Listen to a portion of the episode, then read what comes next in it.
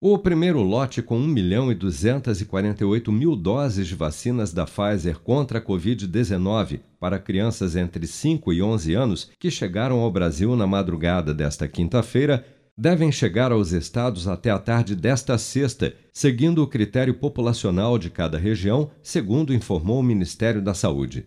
Em São Paulo, o governador João Dória anunciou nesta quarta-feira que os pais que assim desejarem já poderão incluir seus filhos de 5 a 11 anos no pré-cadastro para agilizar o atendimento durante a vacinação de crianças contra a Covid-19 no estado, que deverá ser iniciada nos municípios paulistas já na próxima semana. Acompanhe.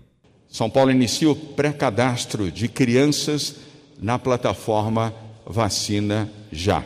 A partir de hoje, os pais já podem incluir os seus filhos de 5 a 11 anos no sistema Vacina Já do Estado de São Paulo.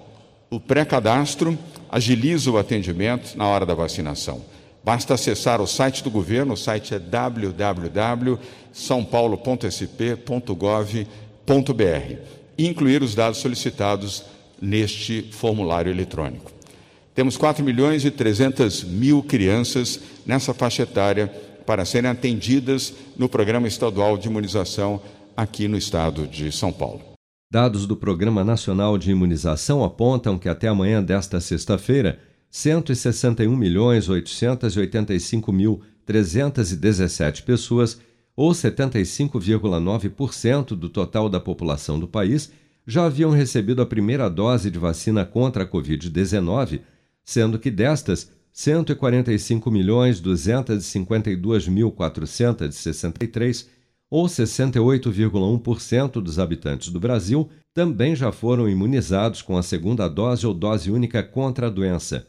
32.119.256 pessoas, ou 15,1% da população, já receberam a terceira dose ou dose de reforço.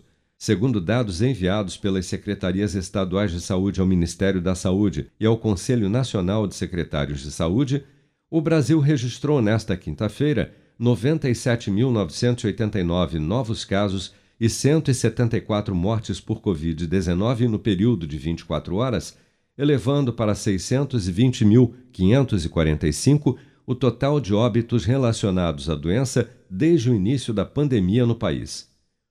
Com produção de Bárbara Couto, de Brasília, Flávio Carpes.